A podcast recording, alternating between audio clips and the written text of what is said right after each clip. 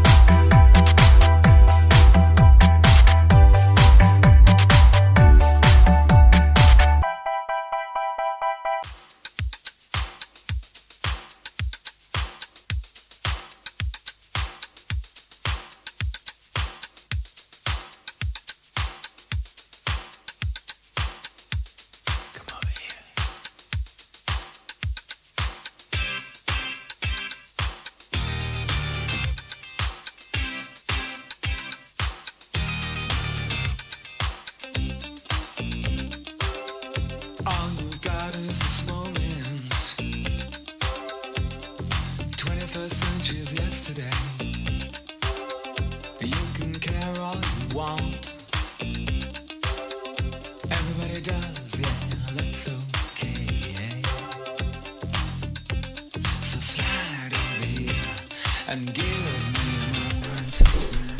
Buenos días amigos y bienvenidos a un programa más del que avisa nuestro editor aquí en Más que una radio. Estamos en directo, son las 11 y un minuto de este día 28 de noviembre. Me acompaña en el estudio como siempre Conchi Burgos. ¿Qué tal Conchi? ¿Cómo estás? Buenos días, Luis, ¿qué tal estás? Bueno, lo primero, bronca, ¿vale? Eh, ¿Bronca? Empezamos bien. Para empezar, eh, nuestro invitado nos recrimina y con razón que has puesto que empezamos a las 10 y media cuando hoy íbamos a empezar a las 11, amiga. Ah, no Ah, tienes defensa. no tengo tienes defensa. Pues callar a Conchi no es fácil, ¿eh? Así que algo ha pasado ahí, pero bueno, da igual. No pasa nada porque estamos, en directo, aquí ya. 11 y 2. Hoy un día en Madrid realmente... ¿Cómo lo podríamos definir sin... Bueno, sin invernal, falta? ¿no? Invernal. Otoñal, invernal. Bueno, yo lo Tampoco llamaría- hace mucho frío hoy, ¿eh? No, no hace mucho frío, pero claro, tú vienes de, de zonas cálidas. Yo que vengo de la sierra, pues, y vengo en moto, pues me he pasado frío. Me he pasado mucho frío. Yo lo definiría como un pues día, de, en coche, ¿quieres un día de mierda. Pero, pero bueno, aquí la verdad es que no se está mal del todo. La verdad es que hace una temperatura de unos 9 grados en el exterior, no va a llover, que eso ya también es un puntazo. Y bueno, pues algo que nos llevamos. ¿Qué número de programa estamos? ¿Qué número de programa? Un minuto. Ah, te pilla, nada, déjalo, déjalo, te he pillado, te he pillado, no pasa nada, no pasa nada. ¿Número de programa total? Tampoco, ¿no? Bueno, el coche está hoy que 575. no ha desayunado.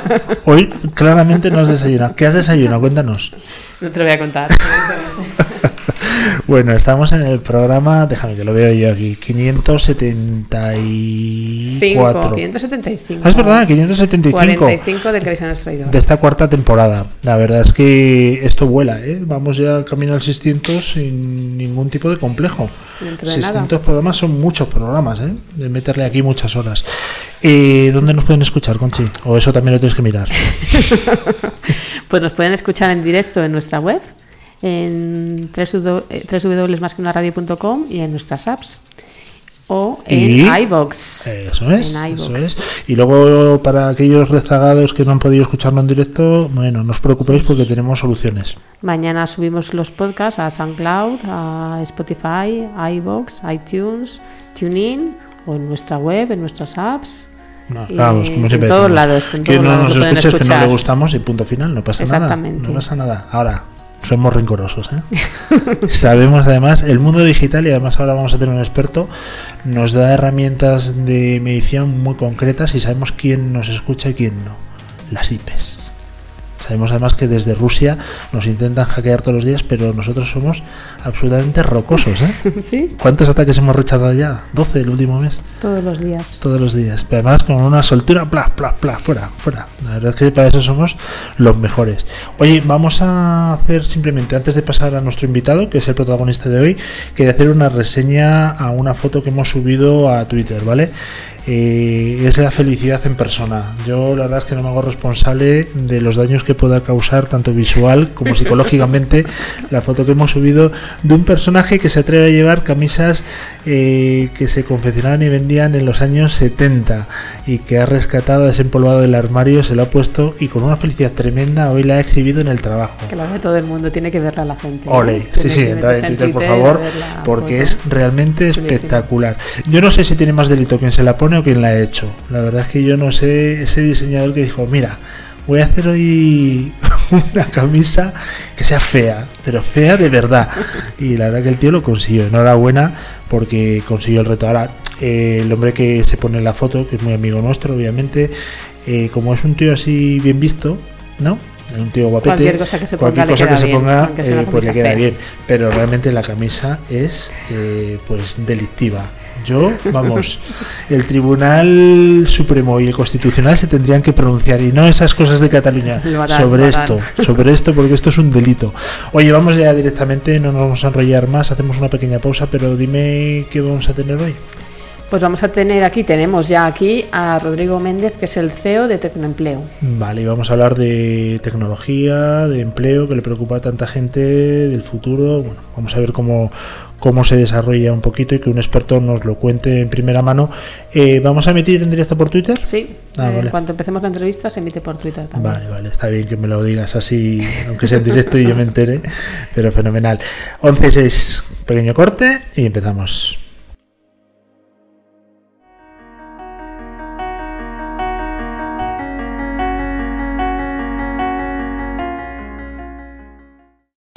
Escúchanos en iTunes, iBooks, SoundCloud, TuneIn, en YouTube y por supuesto en nuestra web, másqueunaradio.com. Síguenos a través de Twitter en arroba más que una radio, arroba más que una radio. Más que una radio.com. Más online. Más cerca. Más accesible. Escúchala en todos los dispositivos móviles. El que avisa no es traidor, con Luis Vega. Luis Vega.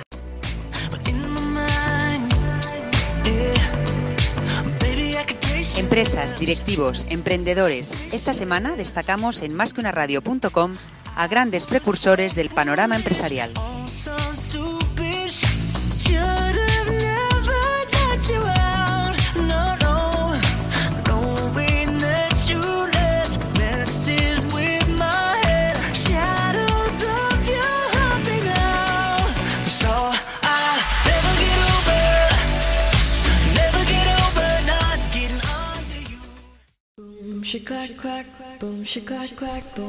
Bueno, pues seguimos en directo a las 11 y 8 minutos de la mañana de este día 28 de noviembre y seguro que todo el mundo que nos está escuchando y también los que no nos escuchan, alguna vez en su vida, al menos que seas descendiente directo de la duquesa de Alba, ha buscado trabajo alguna vez en su vida. Hasta los descendientes de la duquesa de Alba, seguro. No creo. Seguro. Vamos, hombre, no me jorobe que les veo. No, no. Pero bueno, el resto de los mortales hemos buscado trabajo de una manera u otra.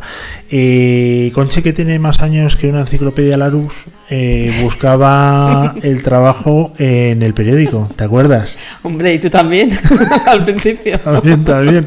Yo lo he Te ibas buscado en ahí a el las páginas de-. Sí, sí, sí, los domingos que salían esas páginas Salmón, los suplementos, y te tirabas en picado y mandabas el currículum como. Tú que eres eh, Por correo, en un sobrecito. En un sobre con tu. Con un sello Sí, y- sí, imprimía. Bueno, no me bueno, acordaba de eso ya. Eso llegó a Somos una antiguos. revolución, obviamente, con el tema de Internet y cambió absolutamente todo para mejor. Y la verdad es que nos ha dado oportunidades a todos de, de tener muy buenos trabajos. Algunos más, otros menos. Eso ya, oye, la fortuna ahí no tiene nada que ver con las tecnologías. Pero creo una herramienta que revolucionó, revolucionó el mercado fue la búsqueda de empleo a través de las de, internet y también apoyándonos en redes sociales.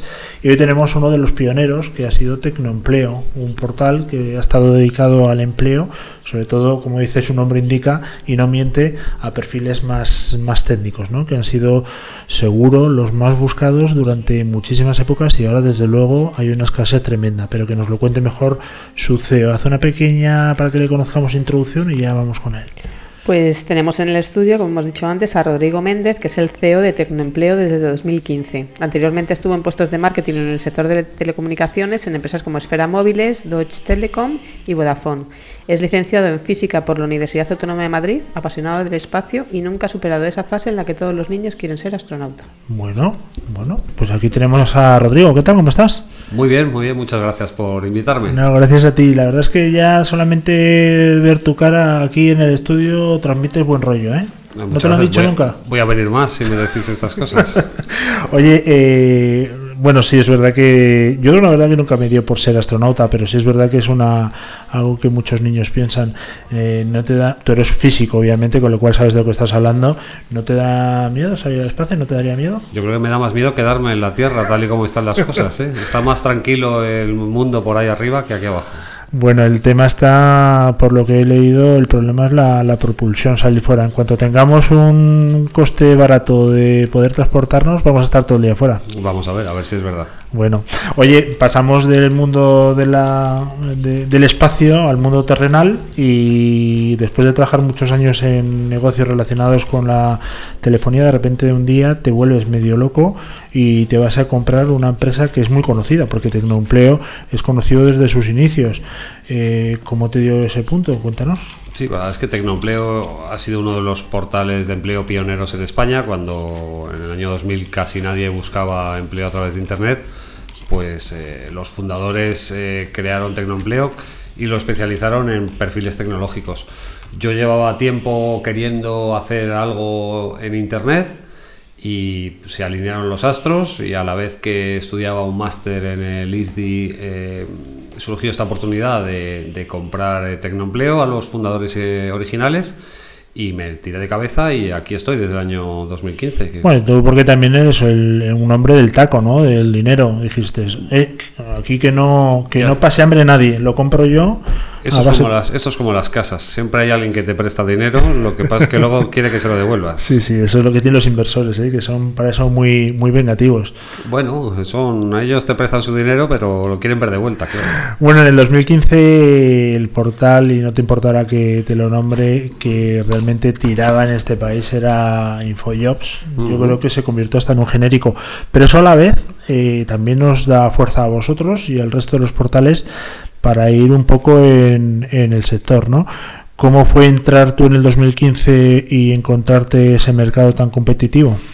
La verdad es que en el mercado de los portales de empleo, Infojobs siempre ha sido un referente porque fue de los primeros, ha sido siempre el más grande y lo hacen muy bien. Y, y desde luego con nosotros con Infojobs nos llevamos muy bien porque somos muy complementarios. Eh, ellos son un portal generalista, eh, proporcionan todo tipo de perfiles. Nuestra diferencia es que nosotros estamos especializados 100% en empleo tecnológico y por tanto somos capaces de proporcionar candidatos más relevantes cuando se buscan ese tipo de perfiles. Entonces, muchos de nuestros clientes eh, comparten servicios entre eh, Infojobs y Tecnoempleo. con la revolución digital que existe ahora mismo, porque todo el mundo habla de eso. Yo creo que de 10 que hablan, 9 no saben ni de lo que están hablando. ¿eh? Eso es una opinión mía personal y uno sí, que es el que controla, como tú, por ejemplo. Pero es cierto que hay una psicosis con la revolución digital. ¿Eso se ha notado mucho en vuestro portal últimamente? Sí, a ver, nosotros llevamos viendo que la tecnología es una parte esencial de los negocios desde hace mucho tiempo. Ya no hay negocio que no tenga una parte digital totalmente clave para el funcionamiento de la base del negocio. Antes había negocios offline y online. Ahora todos los negocios tienen que tener presencia online. Y eso es evidente que, que funciona en todos los sectores. Lo que, lo que ocurre, y lo dices tú bien, es que mm, parece que hay que meter las cuatro palabras de moda en todas las conversaciones, la inteligencia artificial, eh, la realidad virtual, aunque no tengan nada que ver con lo que estás hablando, y así, bueno, consigues más, más impactos, ¿no? Pero, pero es un hecho que la tecnología no es, no es algo que vaya a venir, es algo que vive con nosotros y que va a estar aquí de manera permanente. En el año 2002 yo creo que tuvimos un, bueno, la verdad es que estoy hablando de memoria y me puedo meter la pata, 2000, 2002, un boom tecnológico que acabó en una burbuja, estalló. La verdad que tampoco salió muy mal parado, no fue como la burbuja inmobiliaria que hemos vivido, porque siempre el tema tecnológico se recupera bien. Eh, ¿Podemos estar viendo una cosa parecida actualmente o no? Hay quien dice que, eh, las, sobre todo en el tema de inversiones en startups, eh, estamos viviendo una burbuja que puede que vaya a estallar. No sé si habéis oído del caso de WeWork, esta gente que tiene espacios de coworking, que pasaron de estar valorados en, creo que eran eh, 48 billones de dólares a 15 de un día para otro, porque cancelaron su salida a bolsa y eso básicamente destruyó la compañía. Eh, sí que es cierto que estamos viviendo un momento en el que parece que si metes dinero en una compañía, sobre todo una startup de Internet, vas a recuperarlo por 10 en 5 años. ¿no? Y eso creo que ha hecho mucho daño a empresas que, estando en Internet, intentan tener un modelo de negocio sostenible y, un, y ser una empresa con un modelo de negocio por detrás. ¿no? Entonces, puede que haya, que haya una burbuja, sobre todo en la parte de inversión tecnológica. Como tal, eh, la parte tecnológica es parte ya de nuestra vida diaria. Tú entras en el 2015, decides embarcarte en el proyecto, entras como CEO, como inversor también, compras la compañía. Obviamente cuando alguien, cualquiera entra en un sitio, mm, hace cambios, pero ni por bien ni por mal, sino simplemente quieres ajustarlo a lo que tú entiendes cómo debe ser el negocio. ¿Qué es lo que has cambiado desde el 2015 hasta ahora? ¿En qué hemos mejorado Tecnoempleo para que ahora sea un referente? Pues eh, yo cuando entré en Tecnoempleo, la, mi primera máxima era no romper nada, porque era un negocio que estaba funcionando muy bien y que yo veía áreas donde podíamos mejorar, pero mi primera, eh, mi primera objetivo, mi primer objetivo era no romper las cosas tal y como estaban funcionando. Lo que hicimos fue meter mucha más automatización y meter mucha más eh, trabajo por detrás de lo que se ve para intentar que los candidatos recibieran las ofertas que más les interesaba. Porque al final nosotros publicamos ofertas, pero también tenemos una base de datos de 500.000 candidatos a los que tenemos que hacer llegar las ofertas que se van publicando. Ahí hicimos mucho trabajo. Y otra de las cosas que hemos ido mejorando estos años ha sido estar mucho más cerca de las empresas y estar mucho más atentos de sus necesidades y poder responder mucho más rápido a sus necesidades, que es algo que valoran mucho. Eh, las empresas no les gusta tener que tratar con un con una gran empresa monolítica que no les hace caso a lo que les dicen y valoran mucho la cercanía y la agilidad, sobre todo a la hora de, de adaptarse a las necesidades. Conchi. En, un panorama laboral tan cambiante, eh, ¿qué, ¿qué habilidad tienen que tener los candidatos que quieren que quieran optar a puestos eh, a puestos eh, técnicos ahora, a puestos laborales? La verdad es que el, mercado tecnológico eh, es una oportunidad, yo creo que como las que pocas veces ha habido en la historia de, de la humanidad de, en cuanto al empleo. Porque por primera vez no necesitas ni fuerza física, ni resistencia de ningún tipo. Puedes trabajar desde casa, puedes trabajar desde un pueblecito de Aragón o desde Madrid abre una cantidad de oportunidades a cualquiera que se quiera meter en este mundo eh, espectacular. ¿Qué es lo que más hace falta para tener éxito en el mercado tecnológico? La capacidad de evolución. Porque si hay un mundo en el que lo que, hoy está de moda, mañana va a dejar de estarlo, es el tecnológico. Eh, los profesionales que ahora son expertos en algo, dentro de un año, pueden haberse quedado completamente desfasados. Así que lo que yo siempre recomiendo a todo el mundo que está trabajando en el mercado tecnológico o que quiere entrar en el mercado es capacidad de evolución, capacidad de aprendizaje y aprendizaje continuo. Pues es un rollo estar todo el día formándose, ¿no? Yo creo que hay un momento en el que dices, "Jo, yo no puedo más, pero es que la tecnología es absolutamente fundamental. Y de hecho, la tecnología tiene un componente creativo que muchas veces no, no nos damos cuenta. Los programadores al final no, no son gente apretando teclas, son gente resolviendo problemas y buscando maneras de ser más eficientes y más rápidos y, y eso tiene un componente creativo que muchas veces no, no es valorado suficientemente. Eh, para ser técnico eh, o estar dentro de Tecnoempleo y optar a un trabajo, hace falta haber cursado una carrera tecnológica y te lo pregunto porque a mí me llamaba mucho la atención que en empresas en el año 2000, yo no sé ahora cómo estará el tema, ¿eh? Eh, me lo cuentas tú que eres el experto, eh, contrataban a filósofos para programar porque tenían una capacidad de razonamiento eh, fuera de lo común.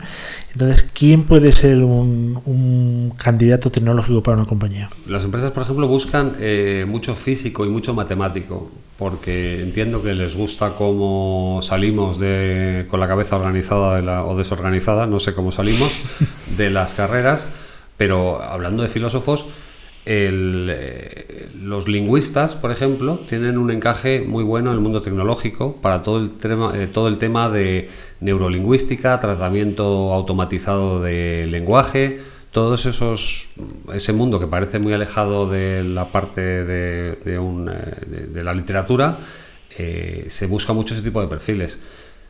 Cualquiera puede entrar en el mundo tecnológico con una formación adecuada y sobre todo con muchas ganas de aprender, porque no es un trabajo de ir todos los días, eh, apretar el botón 50 veces e irte a tu casa. Con eso no vas a llegar prácticamente a ninguna parte. Nos escribía hace un ratito una amiga, que seguro que nos está escuchando, que decía, por favor, sacadme de aquí. Hablaba de su trabajo, ¿eh? no, no la han raptado ni nada. Eh, ¿Cómo la podemos reciclar? Eh, ¿Se puede reciclar una persona a los 40 años y decir, no he hecho nada de tecnología, pero oye, me voy a formar? ¿Cómo le aconsejarías para que pudiese tener un futuro en el ámbito digital? Es curioso esto que me cuentas porque eh, ¿sabéis cuál es el momento de la semana donde más visitas tiene nuestra página? El lunes. Lunes. El lunes a las 10 de la mañana. Has, has llegado el fin de semana, ves la cara de tu jefe y acto seguido abres Tecnoempleo y te pones a enviar currículums. Eh, la tecnología es totalmente neutral en cuanto a edad, en cuanto a raza, en cuanto a género. Nadie sabe, tú ves un programa o una aplicación, tú no sabes si esa eso lo ha hecho una mujer, un hombre, alguien con 40 años, con 20 o con 60 cualquiera, cualquiera puede acceder al mercado tecnológico a cualquier edad. Y es una oportunidad muy buena para gente que quiera reciclarse profesionalmente. Hay infinitas posibilidades de formación de todos los tipos, presenciales, de dedicación completa, dedicación parcial, online. Hay infinitas posibilidades de formarse y es una muy buena manera de reciclarse profesionalmente porque la demanda de profesionales tecnológicos es absolutamente brutal. Eh, haznos una radiografía del sector eh, laboral. Dicen los próximos años que vamos a tener una crisis. Yo es que ya no sé qué creer, porque como unos tiran para un lado, otros para otro, pues esta mañana ha habido un estudio, creo que era del BBVA, que decía que nos iba a ir muy bien y que íbamos incluso a bajar el año que viene la tasa de desempleo. No sé, tú como experto, aunque sea en el área técnica, ¿cómo ves el mercado laboral de aquí a un par de años? Claro, es que fijaros que el mercado tecnológico tiene una tasa de paro del 5,9%. Eso es- básicamente es cero. Hablamos de otro mercado laboral completamente diferente del que vemos todos los días en el telediario. Entonces, eh, habrá, ah, viene una crisis, una recesión, parece que todos los indicadores apuntan en ese sentido. Afectará a todo porque al final, eh, cuando un negocio está en crisis, tiene menos recursos y también dedicará menos recursos a la parte tecnológica, pero al mercado tecnológico le afectará mucho menos que a otros, que a otros mercados. ¿Los tecnológicos o tecnólogos eh, son emprendedores o no tienen perfil de emprendimiento? Son más como se les rifan y tienen muchas ofertas, a lo mejor son más baguetes para eso. Pues depende, hay de todo. Hay gente efectivamente que como está sabe que no le va a faltar trabajo, tampoco tiene mayor inquietud en montarse algo por su cuenta. Hay gente que, que se hace, que tiene esa base tecnológica y decide emprender para, para utilizarlo. Y hay gente al revés, que quiere emprender y le falta esa base tecnológica y se la, se la pone. ¿no? Yo creo que emprender va más con la personalidad que con la formación. Oye, en los años 2000, perdona que insista tanto, pero es para ver analogías. eh, en esa crisis que hubo, uno de los detonantes fue que cuando salía un recién licenciado, por ejemplo, de telecomunicaciones, eh, directamente te pedía en el año 2000 mínimo 35.000 euros para empezar a hablar. Eh, hubo una burbuja también de salarios brutal. ¿Cómo está ahora mismo el tema salarial? Las bandas salariales, eh, ¿cómo se está moviendo? Las bandas salariales en tecnología dependen de lo, de lo que sepas hacer. Si eres un especialista en las últimas tecnologías y en lo que más se demanda, te pagarán más que si eres un perfil más genérico en la que puedes eh, solicitar, eh, en la que puedes eh, trabajar en prácticamente en cualquier parte. ¿no? Depende mucho de, de qué sepas hacer, qué puedas aportar. Depende mucho también de lo que tú aportes más allá de tu, de tu formación. ¿no? Eh, yo digo que si- siempre que es muy valorable todos aquellos profesionales que tienen experiencia en el mundo real. Es decir, si tú tienes, estás formado, y, pero has tenido experiencia en el mundo real, tienes un equipo de fútbol y has montado la página web, o ayudas en el cole a montar eh, una aplicación, esa experiencia real enseña muchísimo y es un valor añadido a tu formación. ¿Qué lo que más se demanda? ¿Y en qué se puede decir que Tecnoempleo es eh, un auténtico crack? Cuando entra un perfil de estas características X que tú nos vas a definir, Tecnoempleo te coloca en dos minutos. A ver, nosotros lo- la suerte que tenemos es que cubrimos todos los perfiles absolutamente. Desde gente de soporte técnico, el que te arregla el ordenador cuando no, cuando no funciona, a gente de Big Data que te analiza datos eh, y te saca tendencias de grandes volúmenes de datos. Nosotros cubrimos absolutamente todas las, eh, las especialidades. ¿Qué es lo que más se demanda? Se demanda mucho eh, profesionales de diseño web y de diseño de, de aplicaciones móviles. Se valora mucho profesionales que mantengan aplicaciones eh, ya, ya eh, desarrolladas y con tecnologías que a veces son un poco antiguas pero que siguen necesitando funcionar. Por ejemplo, en el mundo de la banca, los bancos que no son precisamente los más eh, audaces a la hora de hacer cambios, siguen funcionando con aplicaciones antiguas y muchas veces buscan profesionales con tecnologías que ya son raras de encontrar, pero los necesitan porque sus sistemas Claro. siguen funcionando así, ¿no? Entonces, nosotros cubrimos todos los, todos los, eh, todos los perfiles y hay ofertas de empleo para prácticamente cualquier perfil. Uno de los servicios que ofrecéis en la web es el, del employer branding. ¿En qué consiste y por qué es importante para las empresas tener una buena imagen de marca? El employer branding es esencial en este sector, en todos, pero en este sector más que nunca, porque cuando tú eres un profesional tecnológico y tienes 10 ofertas delante de ti, una de las razones para las que, elige- para, que vas a elegir una u otra es eh, cómo es la empresa, cuál es su cultura de empresa, cuál es su filosofía, qué ventajas te van a dar a la hora de trabajar allí. Quieres saber un poco dónde vas a trabajar, cómo son. Todo el mundo lo primero que hace antes de eh, mandar su currículum a algún sitio es preguntar a los amigos, oye, ¿alguien conoce a alguien que trabaje ahí? ¿Cómo es el sitio? Porque eso es, es la parte, es una de las partes esenciales, más todavía cuando puedes elegir a qué oferta quieres enviar tu currículum. El employer branding va de eso, es muestra a los candidatos los mensajes que quieres realmente que perciban de tu empresa. Y eso es una parte que es esencial, sobre todo en la parte tecnológica. Tema de LinkedIn y redes sociales. eh, ¿Eso es una competencia desleal para los portales de empleo o al revés? ¿Es una herrami- herramienta brutal? No, desleal no, por favor, aquí... Bueno, esto- desleal, eh, porque nos, nos gusta polemizar, ¿verdad? Aquí, no, no, aquí todo el mundo es, eh, son un agente perfectamente lícito en, en este mercado de la búsqueda de empleo.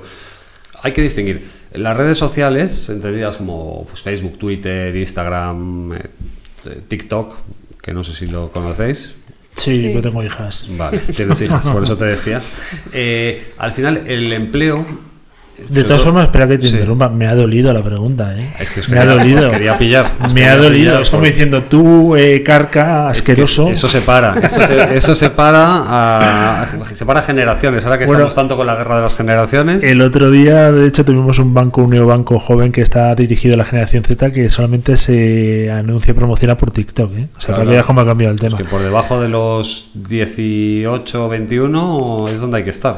Ya en. Instagram. Instagram es ya de, de- de señores mayores. Perdona que te he interrumpido. Hablas de lo, que decía es que al final la búsqueda de empleo no es excesivamente social, en el sentido de que no es social hacia afuera. Eh, poca gente publica en su Facebook o en su Twitter, estoy buscando trabajo, sobre todo si estás trabajando en ese momento. Porque por alguna razón incomprensible, las empresas lo ven como una deslealtad, como si aquí trabajáramos por amor a la bandera en lugar de mm, para desarrollarnos profesionalmente, ¿no? Entonces, es poco social hacia afuera, es muy social hacia adentro, es decir, eh, en los grupos de WhatsApp se maneja mucho lo que habíamos dicho antes. ¿Quién conoce a alguien de esta empresa? ¿Qué, qué os han contado? ¿Conocéis a esta persona? Y luego LinkedIn es otra, es otra historia. LinkedIn se posicionó en su momento como una red social profesional en la que tú te creabas tu perfil y compartías contenido de interés con tus grupos. ¿Qué ha pasado? Que al final ahora todo el mundo tiene más de 1500 contactos en LinkedIn y en tu, tu muro, tu, tu feed eh, en la que la gente va publicando contenido, pues imaginaros, contenido de 1500 personas, es como intentar beber de la manguera directamente, ¿no?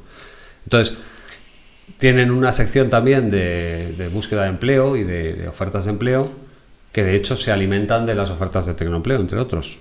Así que están un poco ahí entre medias, son una red social, son un directorio de profesionales fantástico. Siempre que quieras contactar con alguien, sabes que lo vas a encontrar ahí. Bueno, están un poco, se han quedado un poco ahí entre medias, ¿no?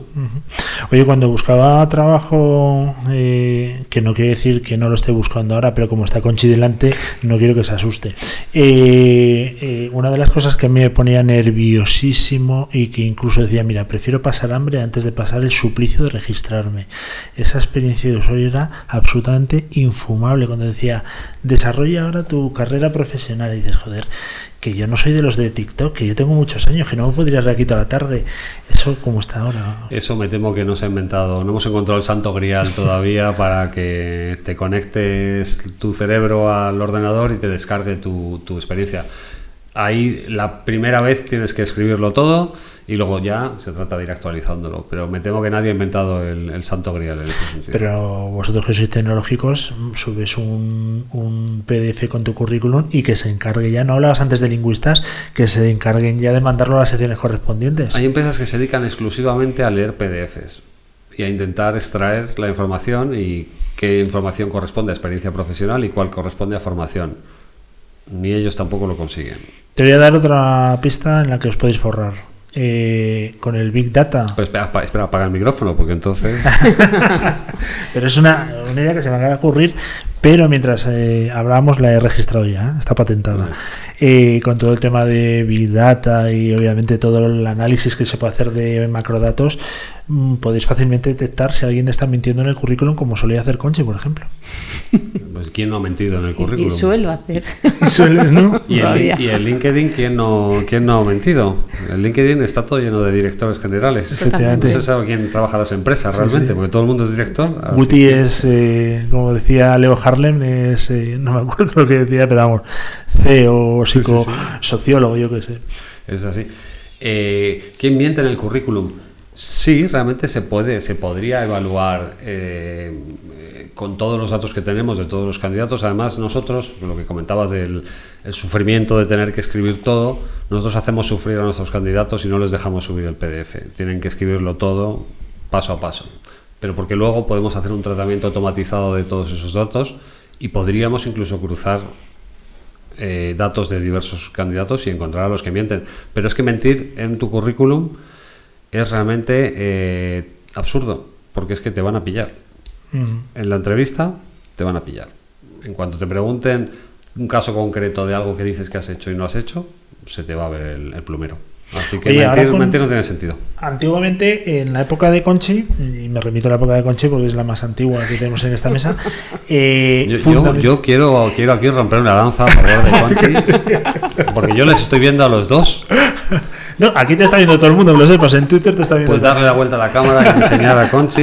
Porque...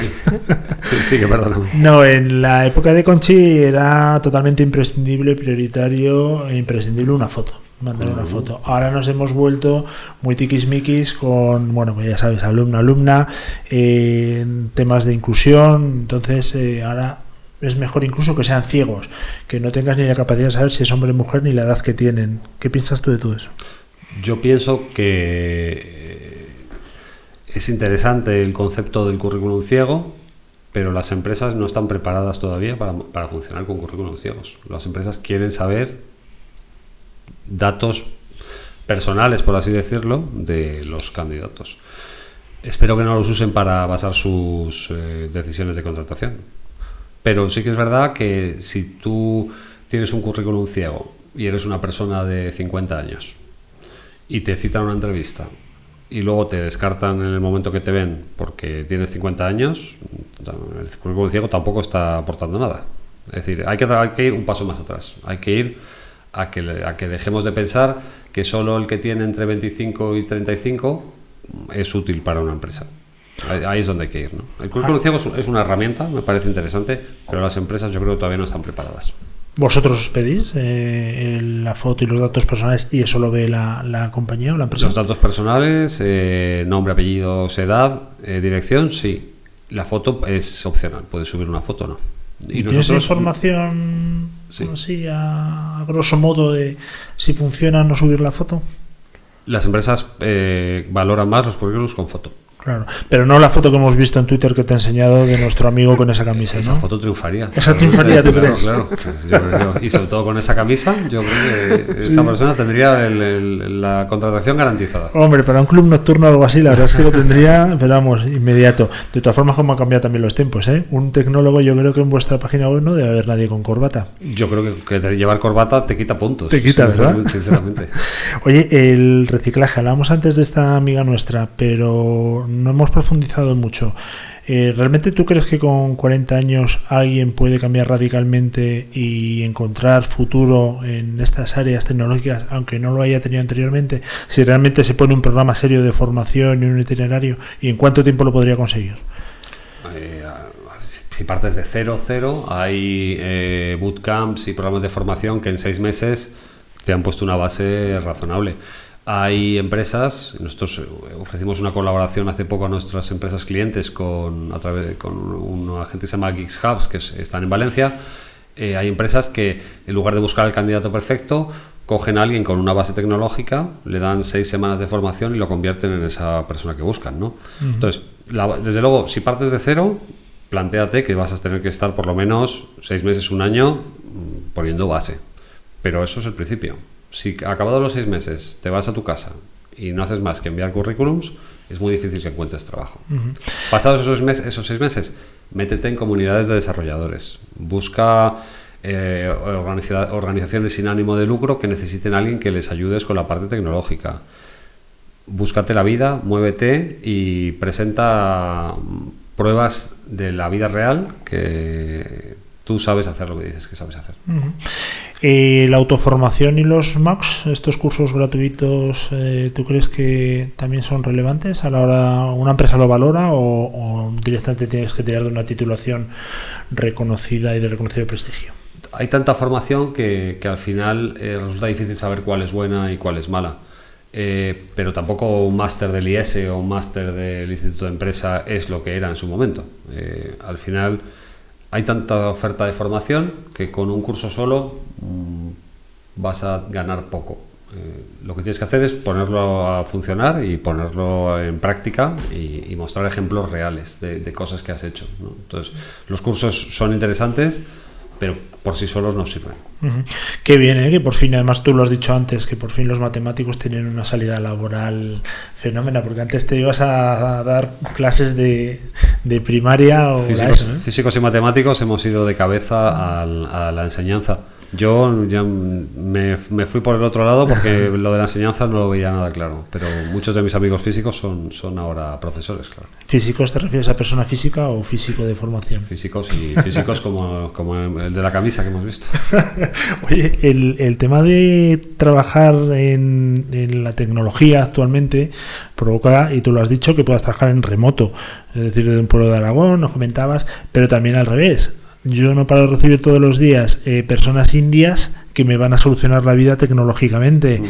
Mm, ¿Eso cómo lo ves? Eso- Hay empresas muy grandes en España que, que mm, externalizan sus servicios tecnológicos, por ejemplo, en la India. Eh, el problema que suelen tener es el control de calidad, porque cuando tienes los desarrolladores a, a 5.000 kilómetros es muy difícil controlar que la calidad es la correcta. Y luego también hay un punto cultural. Tú aquí sabes cómo funcionan las cosas, eh, sabes quién es Telefónica, sabes quién es eh, tu competidor y por tanto esa- ese pozo cultural lo puedes aplicar en las cosas que haces. Y eso con gente de la India, por ejemplo, o de Ucrania, por ejemplo, y Rusia. Ahora hay Sí. muchos, muchos, eh, muchos desarrolladores que ofrecen sus servicios, es complicado porque no hay ese encaje cultural que, que a veces hace falta. Eh, tienes muchos datos. Tú eres una persona del dato porque manejas una base de 500.000 candidatos, 24.000 empresas, 5.000 ofertas publicadas. Dinos cuál es el salario medio en tecnoempleo que ofrecen las compañías. Eso no te lo puedo decir porque depende de, de en qué provincia, en qué cuántos años de experiencia, qué va a hacer esa persona. No cobra lo mismo un data scientist de Big Data que un técnico de soporte de Helpdesk. Ahí no te puedo dar una cifra porque no, no la hay. ¿Cuál es la estrella ahora mismo? ¿Quién es el Cristiano Ronaldo del Messi, pero en puestos de, de trabajo, no en personas? Se está buscando mucho Big Data y son escasos los profesionales, con lo cual el Big Data está, está bastante, bastante de moda. Eh, sin embargo, por ejemplo, el tema de la realidad virtual, que lo escuchamos tanto hace un par de años o hace un año, eh, ahora se busca muy poquito. O sea que por eso os decía que hay que estar un poco vivo y estar buscando las tendencias que funcionan y las que no. Eh, ah, bueno, muchísima gente habla que el empleo del futuro no existe, que prácticamente el 80, bueno, por decir cifras, yo me acuerdo que decía el director de marketing del Santander, que tú das cifras que como eso jamás se va a comprobar Claro. y además queda fenomenal. Pero por eso vamos a inventárnosla. El 80% de los empleos del futuro todavía no existen eh, de base tecnológica. ¿Tú crees que los robots al final se van a colocar gracias a tecnoempleo o va a desaparecer el trabajo? El tema de los robots y el empleo es un tema peliagudo. Los robots o la automatización eh, van, a, van a eliminar muchos puestos de trabajo donde no se aporta valor. Es decir, al final, lo- por ejemplo, en las autopistas, hace nosotros que somos gente muy mayor, como bien, como bien decís, Juanchi, no te lo tomes a mal, es lo que es. eh, No me tomo nada mal. Antes había personas en las autopistas que te cobraban y tú le dabas tu tarjeta, te la devolvían, el recibo, buenos días, buenos días. Eh, ahora es una máquina a la que tú metes tu tarjeta. En, el- los McDonald's, Sí. por ejemplo, ahora ya pides la, la comida en una pantalla en lugar de pedírsela al- a la gente que está allí y la gente que está allí está cocinándola. Esos tipos de empleos donde eh, la- el valor que se aporta es pequeño, esos son los que van a desaparecer. Todos aquellos que se manejen en entornos de incertidumbre y con reglas poco claras son muy difícilmente automatizables. Las, las máquinas saben hacer bien cosas que tienen reglas muy bien definidas. Por eso el ajedrez, el Go, el juego este Sí. chino, eh, todo eso lo saben, son muy buenos porque tienen reglas muy claras y son capaces de optimizar. En, en entornos de incertidumbre se mueven peor. Mm. mueven peor. Hombre, lo bueno que tiene Tecnoempleo es que tiene un nombre y eso es lo más difícil, yo creo que, o de lo más difícil, crear un nombre, una marca. Pero ¿cómo mantenéis? ¿Cómo la posicionáis? ¿Qué esfuerzos hacéis en marketing digital? ¿Cómo estáis eh, luchando día a día para que esa marca, esa intangible, no, no caiga y sea una referencia como sigue siendo?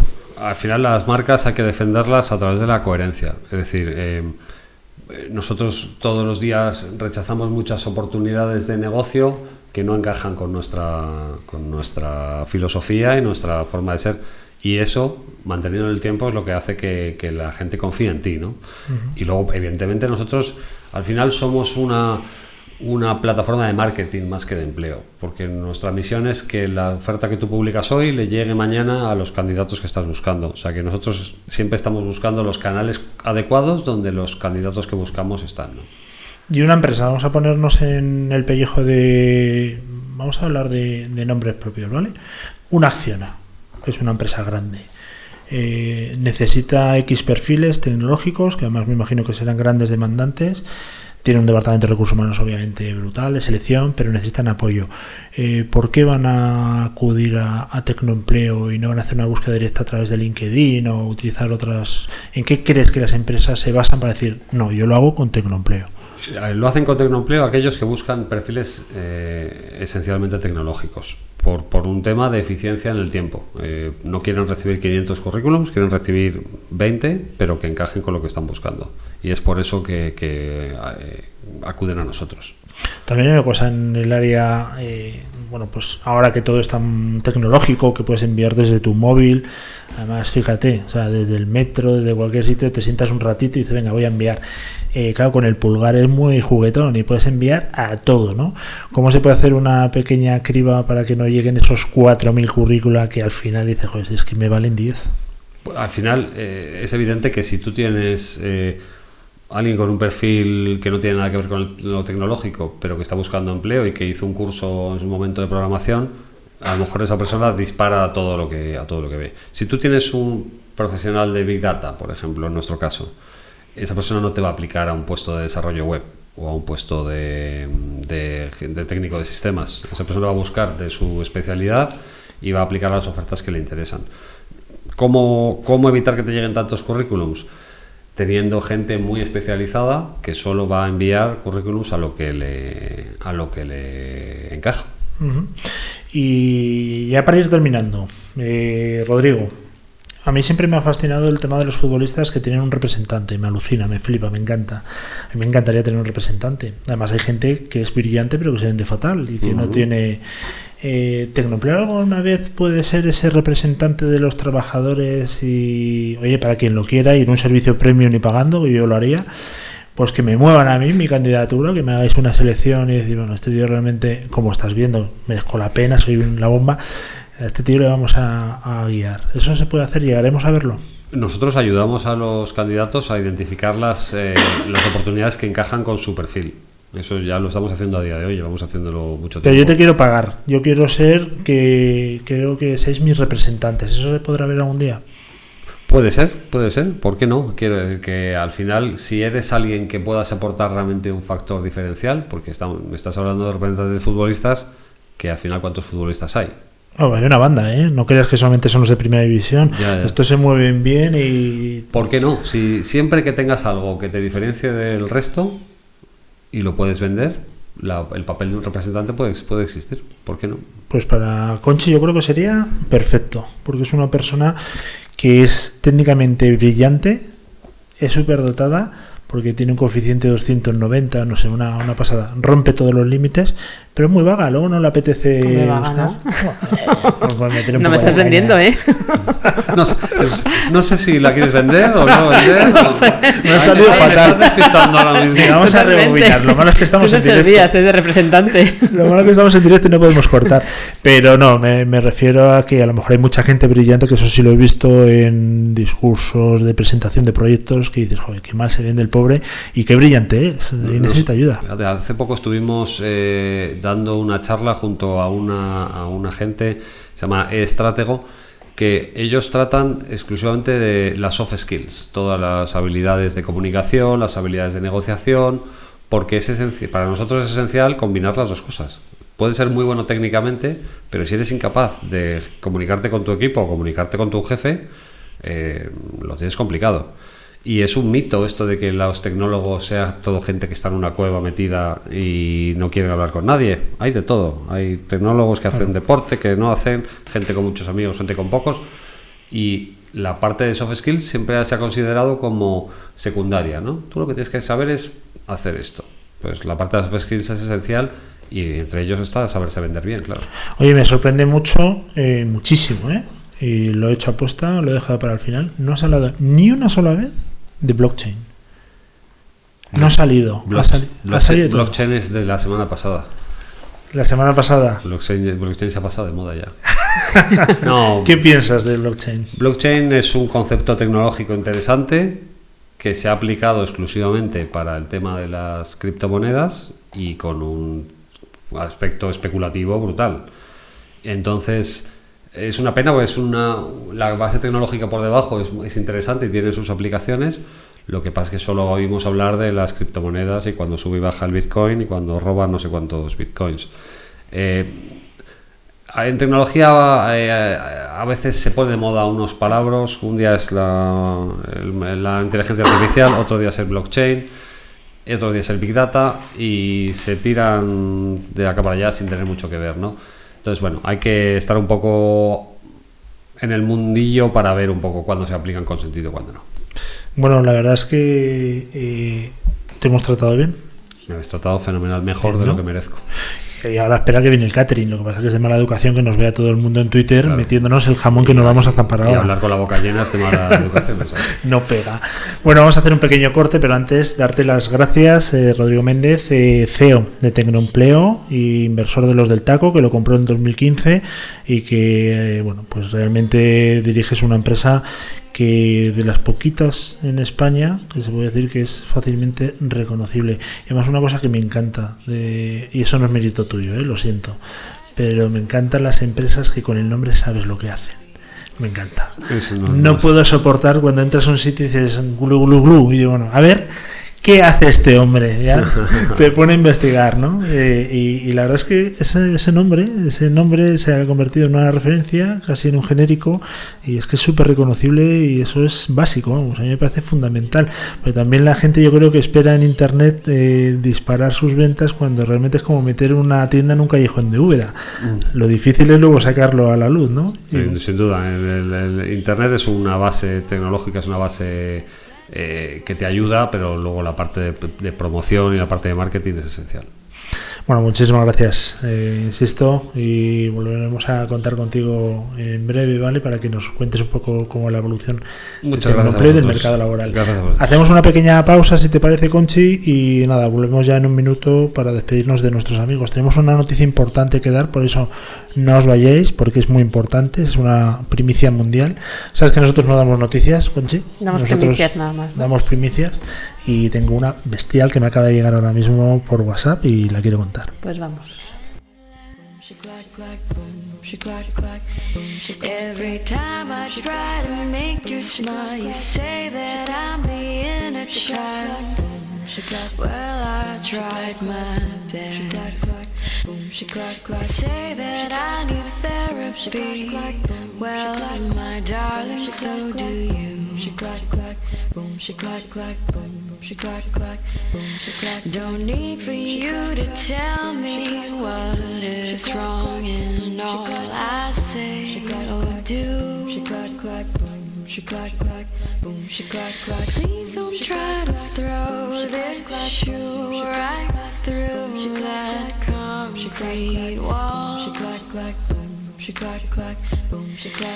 Maybe you should pack your things if it's that dreadful, then just leave it all. Boom, she clack clack, boom, she clack clack, boom, she clack clack, boom, she clack clack, boom, she clack clack, boom, she clack clack, boom, she clack clack, boom, she clack clack, boom, she clack clack,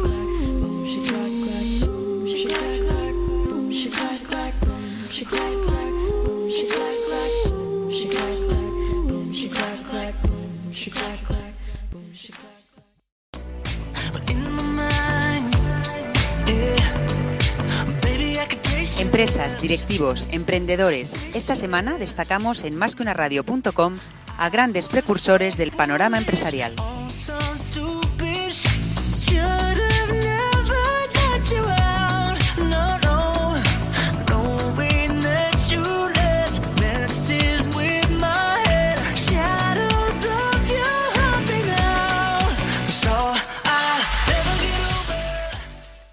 El que avisa no es traidor. Con Luis Vega. Luis Vega. Más que una radio.com.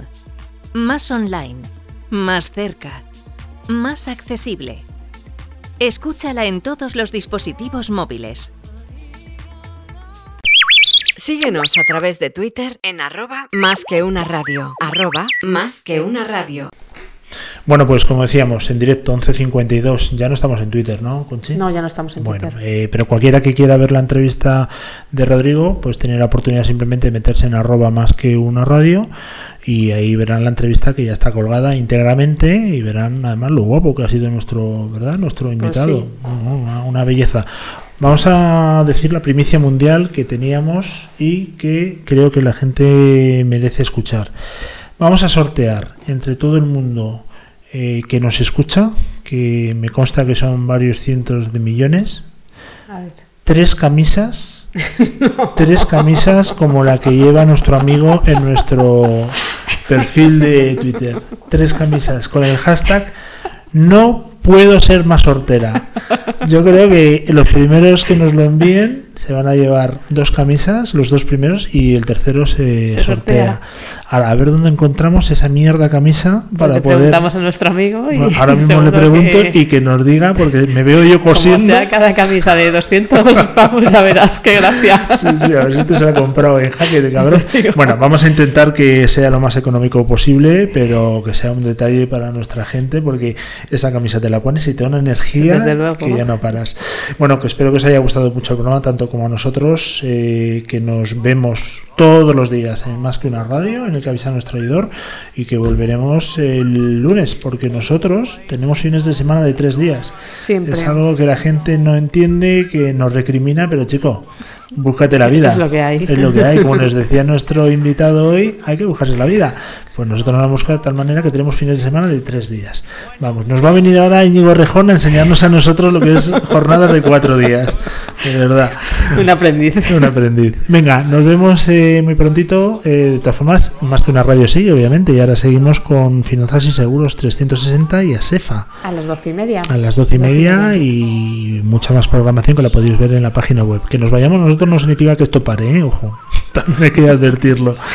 Nos vemos en el lunes sin falta. Un fuerte abrazo.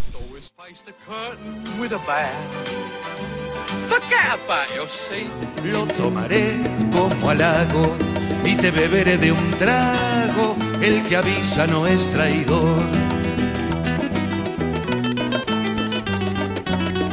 El que avisa no es traidor. Te voy a beber de un trago.